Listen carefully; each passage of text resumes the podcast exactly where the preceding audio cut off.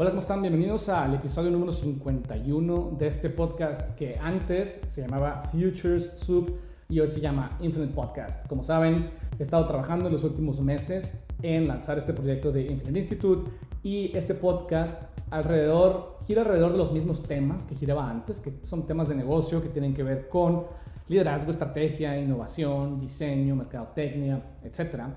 Y simplemente cambió el nombre porque quiero que el contenido que estamos aquí compartiendo con ustedes tenga una relación con el tipo de contenido que estamos lanzando en los programas de Infinite Institute. Entonces, yo quiero hablar precisamente de otro tema que tiene que ver con el primer curso que estamos lanzando este 16 de enero. El curso se llama Navegando la complejidad y la ambigüedad. Y hay un pedacito que quiero compartir con ustedes. Eh, es una analogía que me parece interesante. Eh, ustedes saben que yo, quienes escuchan este podcast desde antes, que uno de los temas que exploramos con relativa frecuencia es esta idea de qué tan rápido se mueve el mundo eh, y qué tan cierto es que se mueve más rápido o no. Y uno de los dilemas que nosotros mismos nos hacemos y nos preguntamos aquí en Infinite Institute es si el mundo realmente se mueve más rápido o si es una simplemente crisis existencial que tienen todas las generaciones en su momento. Y haciendo un poco de investigación hemos llegado a varias conclusiones. ¿no? Ustedes me han escuchado por ahí hablar de, de una frase que dijo el fundador de Netflix, eh, Reed Hastings, que hablaba de cómo el mundo se movía a una velocidad de 10 años, cambiaban las cosas de manera importante y ahora cambian cada dos años y hablaba de los ciclos de negocio que, se han acortado, ¿no? O sea, antes tomaba 10 años desarrollar una idea y luego 10 años hacerla crecer y luego duraba otros 10 años antes de perder fuerza y otros 10 antes de morir. Ese era como, por eso le llamaba 10-10. Y ahora en teoría al menos, la idea es que un negocio nace en dos años, crece en dos más, eh, dos, dos años después empieza a decrecer y al final de otros dos años, potencialmente, si no, si no se reinventa, muere. Entonces, el ciclo, si se fijan, es un ciclo que pasó de 40 años a 8 años, ¿no? O sea, antes un negocio, una idea, duraba hasta 40 años eh, sin tener que reinventarla y hoy, pues, duran en promedio aproximadamente 8 años. Y, y una de las cosas que, una analogía que se nos ocurrió hace poco para poder demostrar esto era comparar como la vida emprendedora, por ejemplo, eh, de dos generaciones que contrastan mucho en, el mundo de los negocios hoy en día. Por ejemplo, eh, si comparas a los baby boomers y cómo crecieron y lo que vivieron, y con los millennials y cómo han crecido y lo que han estado viviendo desde un punto de vista, por ejemplo, de emprender. Y hay dos personajes que a mí me gusta comparar, o que recientemente se me ocurrió comparar, en términos de, cómo ha sido su, su, vida como emprendedores. Y esto, digamos, que sirve de alguna forma como evidencia de que realmente se han acortado estos ciclos de negocio. Aquí parece Donald Trump moviendo las manos de esta forma. Se han acortado los eh, ciclos de negocio. Entonces, quiero comparar en, primero, como primera parte de este análisis, la vida emprendedora de Bill Gates, ¿no? fundador de Microsoft, y la vida emprendedora de Mark Zuckerberg, fundador de, de, Facebook, quien evidentemente en los últimos meses ha estado, yo diría en los últimos años, ¿verdad? Pero particularmente en los últimos meses ha estado en una situación bastante complicada, especialmente porque pues está en un momento de reinvención que en mi opinión es tardío. Entonces, empecemos hablando de Bill Gates, ¿no? Si analizamos la vida de Bill Gates como emprendedor, y aquí lo voy a hacer en términos muy generales, no quiero necesariamente enfocarme en las fechas exactas y específicas. Pero en términos generales, digamos que Bill Gates eh, y su socio, ahorita se me olvidó, Paul Allen Paul Arden, no me acuerdo, eh, fundan Microsoft por ahí de finales de los 70s, digamos que lo podemos redondear por ahí de los 70s, y 75 vamos a decir. Y más o menos podemos decir que el producto más importante ¿no? que Microsoft desarrolló eh, al inicio fue Microsoft Office, eh, Windows y Office, pero particularmente Office. Y para, por ahí del 85, eh, digamos que es cuando empiezan a, tener estos productos, Windows y Office que se lo empiezan a vender a compañías como, como IBM, que fue uno de los primeros, este, fue uno de los primeros clientes, clientazo, imagínate. En aquel entonces eran los líderes en computación, particularmente en el mundo de los negocios. Y bueno, hay una historia que ustedes seguramente conocen, que Bill Gates realmente no desarrolló Windows, sino que eh, se, la, se, la, vendió a IBM antes de haberla comprado, ¿no? Se la compró a un desarrollador. Entonces fue, hizo el deal con IBM y luego, después de haber hecho el deal con IBM, millonario, fue, hizo el deal con el comprador, con el que lo había desarrollado, se lo compró barato y se lo vendió carísimo, ¿no? Bueno, buenísima historia esa parte. Pero independientemente de eso, digamos que pasaron 10 años entre que Bill Gates funda Microsoft y en el momento en el que hace ese trato con, con IBM, que es básicamente donde, donde la compañía empieza a agarrar tracción. Y, y, esta tracción pues tenía a un solo cliente, eventualmente pasa el tiempo y si nos damos del 85 a grandes rasgos y quienes estamos un poquito más viejitos nos acordamos que por ahí del 95 el crecimiento de Microsoft Office era tan grande que el gobierno de los Estados Unidos básicamente hace un juicio en contra de Microsoft precisamente porque querían asegurarse o había la sospecha de que, de que tenía comportamientos monopólicos ¿no? y que estaban evitando la libre competencia. O sea, era tan grande la participación de mercado de, Microsoft Office que era prácticamente un monopolio. Y, y, eso es exactamente lo que queremos lograr. ¿no? Por ahí este, hay algunos autores, From Zero to One, que de momento se me escapó el nombre, Peter Thiel, ¿no?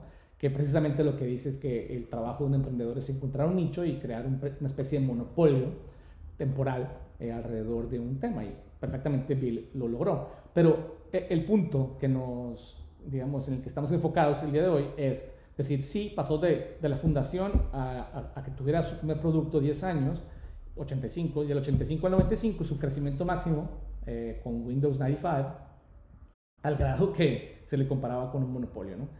Y, y entonces ahí van 20 años. Vamos de acuerdo con la fórmula de Reed Hastings, ¿no? 10 y luego 10. Y, y podemos decir, si vemos la, la, historia de Microsoft, que por ahí del 2005 más o menos es cuando la compañía eh, se duerme en sus laureles y empieza a, a no lee bien, diría yo, la, lo que está pasando en el mercado y, y, empieza a decaer, ¿no? empieza a perder participación de mercado, eh, digamos, ya muy famosamente Apple es de las compañías que empiezan a agarrar fuerza en el mercado y lo que yo creo que Bill Gates no alcanzó a leer bien es que antes las compañías que hacían solamente software eh, y que no se metían en, los problemas del hardware eran las que crecían rápido porque podían simplemente desarrollar un producto y venderlo como licencias, lo cual es un gran modelo de negocio. Eh, pero lo que, no se, lo que no se dio cuenta es que para ir de los 2000 lo que la gente quería era una experiencia de usuario mucho más intuitiva, mucho más fácil de, de, entender y usar la tecnología, mucho más atractiva en términos estéticos y demás. Y la única forma de lograr eso era si controlabas tanto el hardware como el software. O sea, si tú fabricabas la computadora y el sistema operativo y los productos de software que vivían dentro de su sistema operativo. Y eso, de hecho, fue lo que famosamente empezó a hacer Apple. Entonces, no leyó eso, perdió un montón de participación de mercado, perdió un montón de oportunidades eh, y empieza a decaer. Te fijas, son 30 años. 10, digamos, el, desarrollo, el desarrollo, 10 al crecimiento, 10 al declive. Y más o menos por ahí del 2010, a grandes rasgos, eh, en la cuarta década, digamos, de la compañía, o sea, en el transcurso de la cuarta década, no 40 años después, eh, es cuando eh, cambian al director general, que en ese entonces era el socio de Bill Gates. Bill Gates ya se había salido de la compañía y entra eh, este personaje indio bien interesante, Satya Nadella, que, que pues de alguna forma viene a montarse sobre lo que ya estaba claro, que era la oportunidad de mercado, que era crear software y hardware. Y se han reinventado alrededor de muchas cosas, pero particularmente yo diría lo más conocido es todos los productos Surface que han, que han sido muy exitosos. ¿no? La, esta, esta tableta híbrida entre tableta y, laptop que yo creo que han hecho muy bien. Y luego también hay un montón de, de otros productos relacionados con Surface que, que, les ha ido muy bien. Y, y digamos que Microsoft al final logró sobrevivir gracias a esa reinvención. Pero no fue necesaria esa reinvención hasta 35 años después de su fundación. ¿no? Entonces, ese es como, ese es el mundo en el que crecieron los baby boomers, ese es el mundo que conocen. Eh, y si comparamos, por ejemplo, la vida de Mark Zuckerberg, que obviamente su, su su vida profesional nace por ahí del 2004, cuando funda Facebook. Podemos decir que le tomó más o menos como dos años en desarrollar Facebook ¿no? y básicamente tener la versión más importante, que fue la que empezamos a conocer cuando, cuando salen de, de solamente aceptar usuarios de las universidades más eh, prestigiadas. Como ustedes saben, Facebook nace en Harvard y luego se van a, no me acuerdo si Stanford, y luego puras prestigiadas y luego, digamos, de ahí brincaron al mercado abierto. Y por ahí del 2006 es cuando abren, eh, se abren al mercado, o 2008, no me acuerdo. Y eh, pero básicamente es como dos años en lo que desarrollan el producto, dos a cuatro años en lo que, en lo que el producto, digamos, crece y llegan como a 12 millones de usuarios por ahí del 2007, 2008, cuando se abren al público en general. Y, yo, yo me atrevería a decir que, que se, se, comienzan a ver señales de debilidad del modelo de Facebook por ahí del 2010, cuando Instagram en aquel entonces comienza a ganar fuerza y, Facebook inteligentemente los compra. Pero se, comenzaba a ver ahí ya una, una actitud reactiva, reaccionaria, en donde en lugar de estar preocupados por, por, por diversificarse, yo creo que hicieron muy bien eh, el estar innovando dentro de la misma plataforma, pero lo que otras compañías ¿no? que, que, crecieron de manera importante en los mismos años, como particularmente diría yo Google y, obviamente Apple, empezaron a diversificar su fórmula a, múltiples eh, categorías de productos y servicios y Facebook eh, no, no, fue muy exitoso en ese proceso y, como que estaba muy preocupado por mejorar lo que ya tenía y sobre todo por poder pasar de ser una plataforma que solamente se usaba en, en desktop y poder funcionar en, en mobile, sobre todo la parte de los anuncios, que es su, modelo de negocio más importante. Pero bueno, compran, o sea, se, comportan, si te fijas, a la hora que compran Instagram, se están comportando como un personal, como un como una compañía muy establecida. Eso es lo que hacen las compañías maduras. Cuando realmente la compañía tenía seis años de haberse fundado, ya era una compañía madura, habla de los ciclos de vida, ¿te fijas? Seis años después, digamos, podemos decir que Facebook estaba en el peak, ¿no? en, en la cumbre de, de, su, de su crecimiento como, como marca, como producto. Obviamente cuando le suman Instagram y lo hacen bien, pues eh, hay otro crecimiento más grande. Eh, y eso les da, digamos, un respiro de unos años. Y podemos decir que en esos años, eh, mientras los fundadores de, de, Instagram estaban dentro de la compañía, operando, aunque ya eran parte del, del portafolio de, de, negocios de Facebook, pues lo hicieron muy bien, se defendieron también muy bien de Snapchat, que empezó a agarrar mucha fuerza por ahí de, hace algunos años. Y igual, o sea, no compraron Snapchat, supongo que lo intentaron, la verdad es que no tengo ni idea. No compran Snapchat, pero lo que sí hacen es que este, copian, evidentemente, el modelo de estos videos y es cuando sacan las historias y cuando sacan los reels, ¿no? Esta parte de, del contenido efímero y lo hacen también que pues Snapchat pues, básicamente desaparece del, de la relevancia ¿no? y de la conversación y demás. igual, compran WhatsApp, que yo creo que fue una buena adquisición, pero es, es una, una, adquisición que no han tenido ni idea de cómo monetizarla. Eh, y está difícil, honestamente. Yo no he visto ningún chat monetizado, no sé ustedes. Eh, y y, como que su apuesta grande hace algunos años es esta idea de la, de la realidad virtual. Entonces se fijan como apenas, o sea, bueno, a ocho años de su fundación o a seis años de su fundación, creo que compran en el 2011, siete años de su fundación, ya están comportándose como una compañía madura, eh, cuando antes, por ejemplo, si lo comparamos con Bill Gates, pues Bill Gates todavía ni tenía su producto más importante, ¿no? Que era Microsoft, eh, el Microsoft Windows. Y acá ya estaba, el ciclo de vida ya estaba prácticamente en su madurez.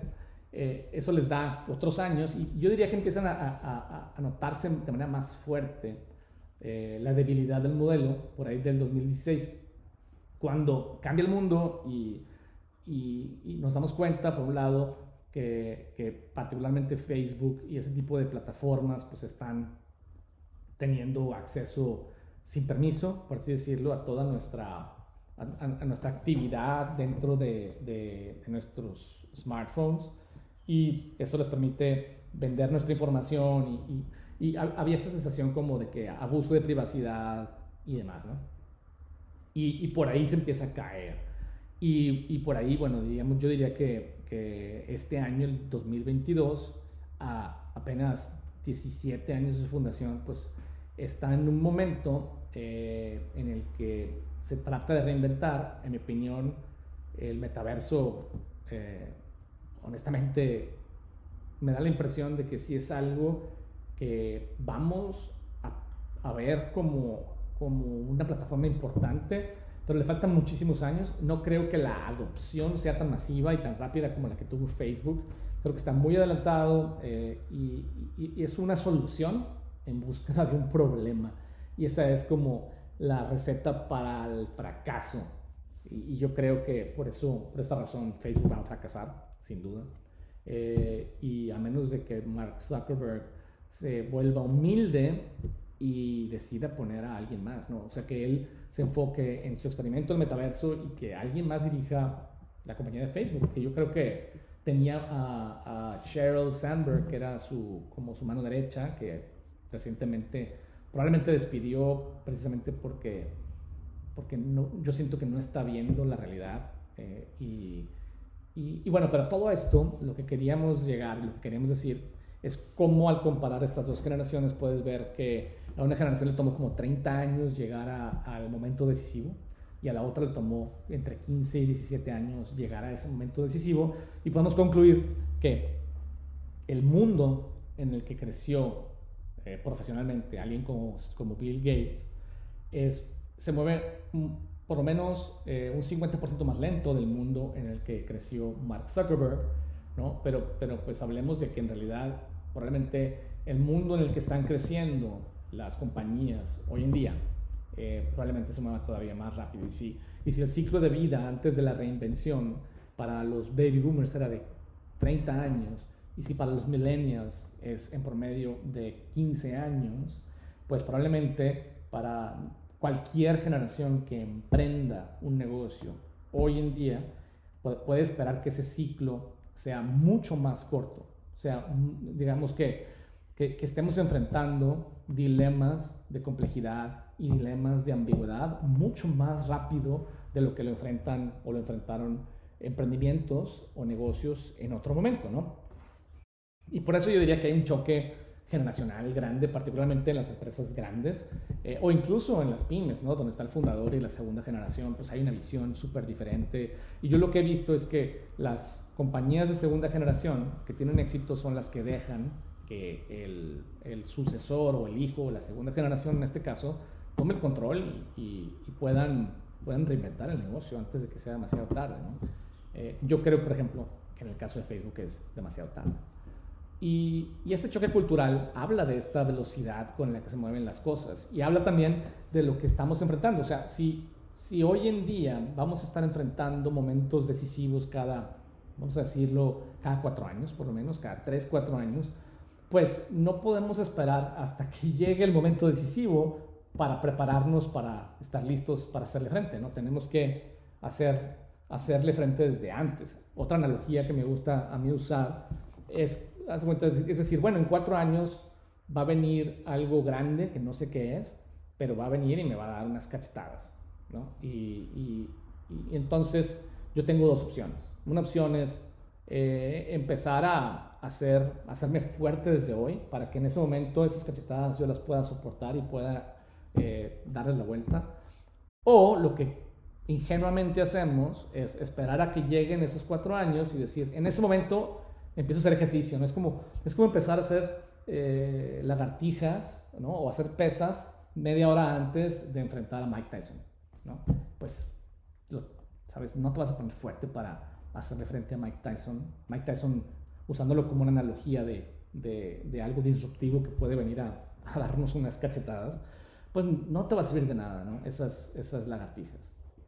Eh, y, y, y, entonces, en cada uno de estos momentos decisivos, pues el problema es que no sabemos muy bien qué está pasando, o sea, hay mucha complejidad, hay mucha ambigüedad y tenemos que estar acostumbrados y listos para tomar decisiones y movernos eh, en, esta, en esta línea entre el orden y el caos, con información que está incompleta, confusa, media contradictoria. Y, y un poco lo, que, lo que necesitamos es comenzar a desarrollar esta habilidad para poder obtener rápida información, rápidamente sintetizarla, reformular ¿no? ese entendimiento y tomar acción para empezar a prepararnos para cuando ese momento decisivo esté, eh, esté en su cumbre y tengamos que, que, tomar una acción y estemos listos para, para poderlo hacer. Eh, el problema es que eh, creo que estamos acostumbrados o estamos educados, diría yo, para para, para, tener claridad, ¿no? para buscar certidumbre. Nos enseñaron en la escuela a que, a que cuando tienes que resolver un problema hay una forma correcta de resolverlo y hay una respuesta correcta. Eh, y eso es como pensamiento lineal. ¿no? O sea, es como, aquí está la fórmula, sígala y esa fórmula te va a dar un resultado y ese resultado va a ser el correcto o va a ser el equivocado. Y, y, la realidad es que eso está bien cuando estamos eh, enfrentando situaciones conocidas. Eh, como por ejemplo la operación diaria de nuestro negocio. Ese, ese pensamiento es perfectamente eh, bueno y importante para ese tipo de cosas como la operación diaria del negocio. Sin embargo, para, para enfrentar lo nuevo, ese no es, no es el, pensamiento adecuado. ¿no? Y, ahí les va otra analogía. Imagínate que, que, que, que somos... Hay, hay, una, hay una historia que me gusta a mí que es la historia de, eh, del personaje que descubrió la penicilina, que como siempre de momento se me olvidó el nombre del personaje, pero lo que importa es cómo lo hace, ¿no? Creo que el, el, el tipo de pensamiento que necesitamos usar para enfrentar la complejidad y la ambigüedad de lo nuevo está, en, está más parecido al, al descubrimiento, al, como al enfoque de descubrimiento que siguen los científicos que las fórmulas perfectas que siguen la operación de un negocio, ¿no? Entonces, usando la analogía de, de, quien descubre la penicilina, ¿no? La penicilina, ustedes saben, es esta sustancia que ahora usamos como una, un importante antibiótico que nos permite defendernos de una simple cortada, ¿no? Hace, digamos, antes de la Segunda Guerra Mundial, eh, que no había penicilina, la gente se podía morir literalmente de una cortada, ¿no? Por eso nuestros papás crecieron tan preocupados cuando nos cortábamos con un clavo y demás, porque sus papás realmente, si se cortaban con un clavo, pues era una infección que podría ser vida o muerte, ¿no? Entonces, eh, la penicilina vino a resolver ese problema. ¿Cómo se descubre la penicilina? Pues eh, este personaje lo que pues, estaba haciendo experimentos y en realidad lo descubre accidentalmente. Lo que, lo que hace es que estaba estudiando un tipo de hongo que se llama estafilococos, eh, que genera otro tipo de infecciones, y y en ese proceso de, estudiar los estafilococos, ustedes saben, estás, o sea, se traen esos hongos y empiezan a jugar con ellos bajo el microscopio y empiezan a hacer, a poner diferentes sustancias y demás. Y en una de esas, lo que pasó fue que eh, este, este, dejan uno de esos platitos ¿no? redondos donde meten sus sustancias, los ponen en un cajón y, y este personaje se va de vacaciones a la playa no sé cuántos días, eh, la historia creo que no, no importa cuántos días se fue ni a dónde se fue, entonces se va de vacaciones a la playa y, y una semana después regresa a su laboratorio, abre el cajón y, y para continuar con su trabajo saca estos platitos este, de vidrio en donde tenía eh, el estafilococo y se da cuenta que empieza a crecer un hongo que está matando el estafilococo. Y al estudiarlo se da cuenta que es un hongo que se llama penicillium y, entonces, te fijas cómo una acción nos lo llevó a otra y luego la casualidad también lo llevó a, guardar eso en un cajón en lo que ha sido de vacaciones y regresar.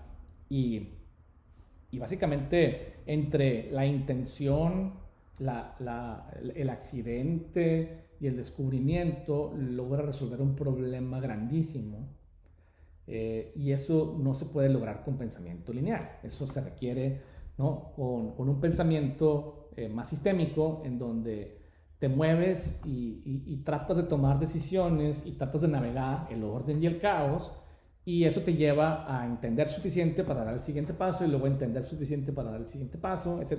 Y tiene que ver con, con esta idea. Hace poco pusimos un video en, en la página de, de, Infinite Institute que habla sobre cómo cuando estás enfrentando lo nuevo, eh, no tienes que, no puedes esperar a tener toda la información antes de dar el primer paso. Más bien, das el primer paso para obtener información. ¿no? Es como, como eh, en este caso lo que le pasó a este personaje. Y y pensar que pudiéramos haber llegado a descubrir la penicilina bajo un proceso lineal es tan ridículo como decir, ah, bueno, voy a, voy a agarrar estafilococos, ¿no? los voy a poner en un platito de vidrio, los voy a meter en un cajón, me voy a ir de vacaciones y de regreso, voilà, descubrí la penicilina. Evidentemente, eso no es posible. Eh, y ese es el problema, que cuando enfrentamos una situación nueva, compleja y ambigua, queremos resolverla con un modelo mental existente. ¿Por qué? Porque así funciona el cerebro. ¿no? Eh, y entonces queremos abordarla con un modelo mental existente y, y, nuestros modelos mentales existentes están basados en lo que ya hemos vivido antes. Y es una manera muy eficiente de moverte por el mundo este, sin tener que tomar decisiones de cero. Pero cuando estás enfrentando algo nuevo, tratas de resolver lo nuevo con el modelo mental anterior. Y eso es, es básicamente algo que, que no funciona. Algo que, nos lleva a, fracasar. Y por eso la mayor parte de los proyectos de innovación, eh, eh, los emprendimientos fracasan porque lo abordamos bajo esta, este proceso lineal, Y esperamos que los resultados sean predecibles, eh, etc. Y eso es lo que, un poco lo que hacemos en este primer curso, Navegando la complejidad y la ambigüedad, que básicamente lo que hacemos es hablar de, de, básicamente de cómo el mundo se está volviendo más complejo, hablar de cómo eso está afectando la manera en la que los negocios operamos, hablar de cómo eso está impactando la forma en la que los líderes y los emprendedores pensamos, actuamos y tomamos decisiones. Introducimos también eh, un, proceso que nos permite, digamos, de una manera sistémica, recopilar información, analizarla, re formular el problema y comenzar a identificar cuál es la oportunidad que nos va a llevar a dar el primer paso y nos va a llevar a descubrir eh, y a entender suficiente para luego correr el proceso de nuevo y dar el siguiente paso. Y luego correr el proceso de nuevo y dar el siguiente paso. Y esa es la forma en la que vamos peinando ¿no? la, la incertidumbre, peinando la complejidad. Es como eh, el típico ejemplo, ¿no? como alguien que va haciendo brecha en una montaña, pues está, no puede ver más allá de, de, a lo mejor unos cuantos metros porque está lleno de maleza y vas, ¿sabes? Vas quitando y podando y, cuando descubres más o menos cómo está el terreno, reaccionas, te adaptas y haces otra vez lo mismo, digamos, limpias el terreno y luego vuelves a evaluar y te adaptas y esa es la forma, ¿no? Y, y es una forma a la que no estamos acostumbrados eh, y sobre todo que, que, no se ha por lo menos institucionalizado un proceso de cómo hacer eso. Yo lo que quiero en este proceso, en este curso, es poder cambiar el mindset que ustedes tienen con respecto a la incertidumbre y a la complejidad, e introducir este toolkit que, que, que está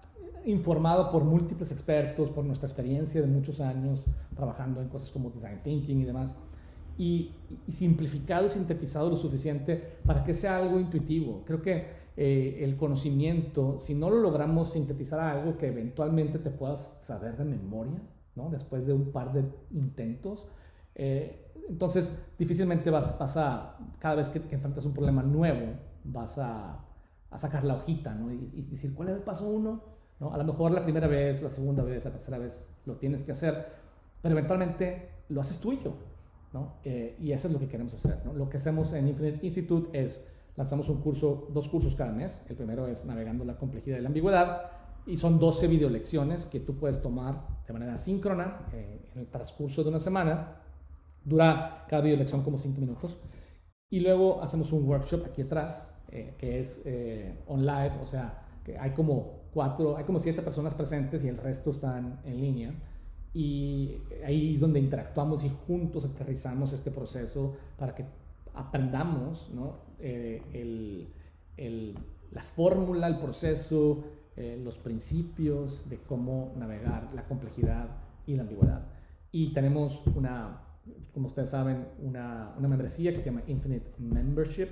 Y esta membresía tienes derecho a dos cursos al mes y dos workshops al mes y tiene un precio ridículamente barato porque queremos llegar a millones de personas en Latinoamérica eh, y creemos que podemos ayudarle a millones de personas a sentirse empoderados y a sentirse eh, relevantes para hacerle frente a, estas, estos, este acortamiento de los ciclos de vida de, las ideas y de los negocios y, y, poder que haya mejores servicios y que haya mejores productos en la región. Y esto nos lleve a que la región, digamos, se desarrolle económicamente, haya más trabajo y haya más desarrollo y haya más éxito. Y esa es un poco nuestra, nuestra misión. Entonces, si tienes interés en el Infinite Membership, son 500 pesos al mes. Y hay un early bird antes del 31 de diciembre, serían 400 pesos al mes por todo el primer año, que es una ganga, la verdad, porque estos cursos son de nivel maestría, simplificados, y luego te llevas el curso, que tienes acceso a él durante, mientras seas miembro, te llevas un ebook con todo el contenido del curso que descargas, un toolkit, que es el que ponemos uh, en acción en el workshop. Y eso sucede una vez al, dos veces al mes. O sea, al mes más o menos tienes que dedicarle como seis horas. Es como una hora y media a la semana. Entonces, una hora y media a la semana te ayuda a crecer y a estar preparándote para cuando venga el futuro a darte unas cachetadas. Entonces, nos vemos en el infinito.